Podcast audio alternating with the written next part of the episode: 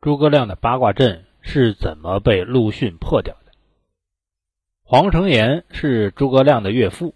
当刘备被陆逊火烧连营，大败而归的时候，陆逊进入了诸葛亮早已做好的埋伏圈八阵图当中。原本陆逊必定会死于八阵图，可是黄承彦却出面救了陆逊。作为岳父的黄承彦，为何要救自己女婿的死对头呢？在黄承彦和陆逊的对答当中，明确的说出了原因。老夫乃诸葛亮孔明之岳父黄承彦也。昔小婿入川之时，于此布下十阵，名八阵图。临去之时，曾吩咐老夫道：“后有东吴大将迷于阵中，莫要引他出来。”老夫是于山岩之上，见将军从死门而入，料想不识此阵，必为所迷。老夫平生好善，不忍将军陷没于此，故。特自生门引出也。可事实并非那么简单。黄承彦真正的目的是拯救蜀汉，拯救他的女婿诸葛亮。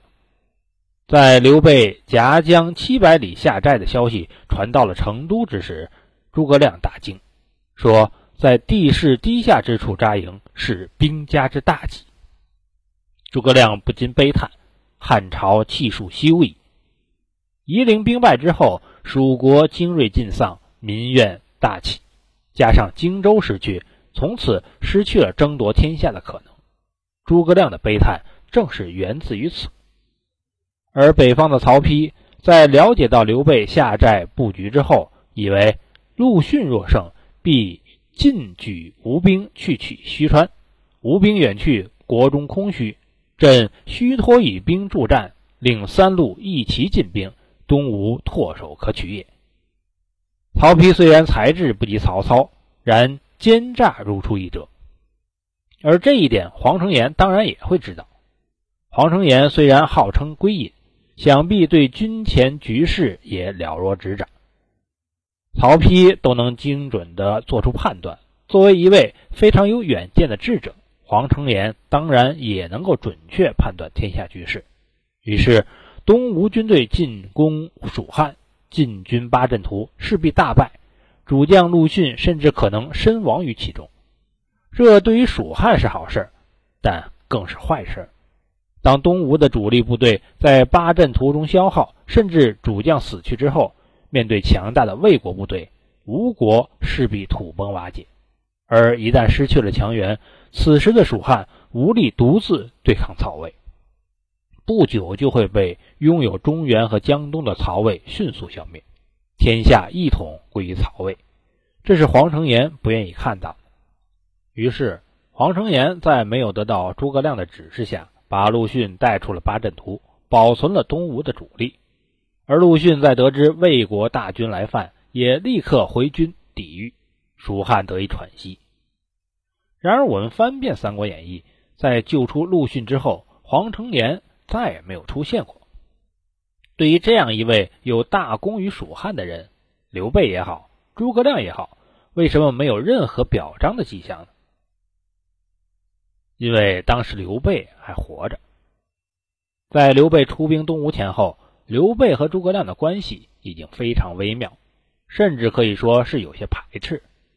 在以往的十多年中，刘备无论大小事都会征求诸葛亮的意见。可此次倾国出征东吴却没有，甚至在出兵之后也事事独断专行，尤其不愿意听丞相的意见。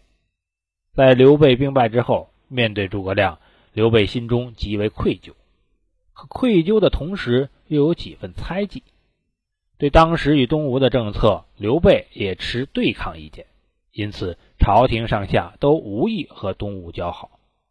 黄承彦这样私自放走东吴主帅的行为，当然得不到蜀汉官方的表彰。作为女婿的诸葛亮，当然能够明白岳父的居心。可面对一脸病容、对东吴充满仇恨的刘备，诸葛亮也只能选择沉默。于是，失去荆州、主力尽丧的蜀汉，龟缩在四川，舔舐伤口，等待时机。到刘备在白帝城去世之后，诸葛亮不顾朝廷上下的众多非议。坚持和东吴联盟，并主动派使者前往东吴修好，重新建立起孙刘联盟。但因为是陆逊间接害死刘备，就算是东吴众人皆可原谅，营救陆逊绝不可原谅。于是黄承彦依然沉寂了下去。